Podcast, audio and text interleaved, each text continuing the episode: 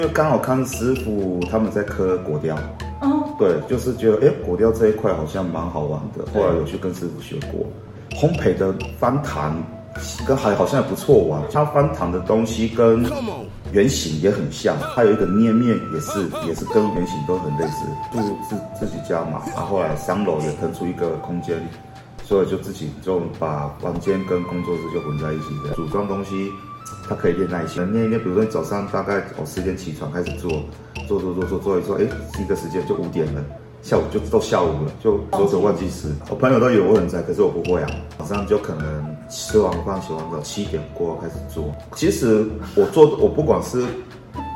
做东西啊，还喷涂啊，我就做去是网上做，因为网上很很安静，真的很容易想到很多，就比如说灵感会一直上来，对吧？你像这只穷奇，它写实版这一个，光那一颗头我就做三个版本了。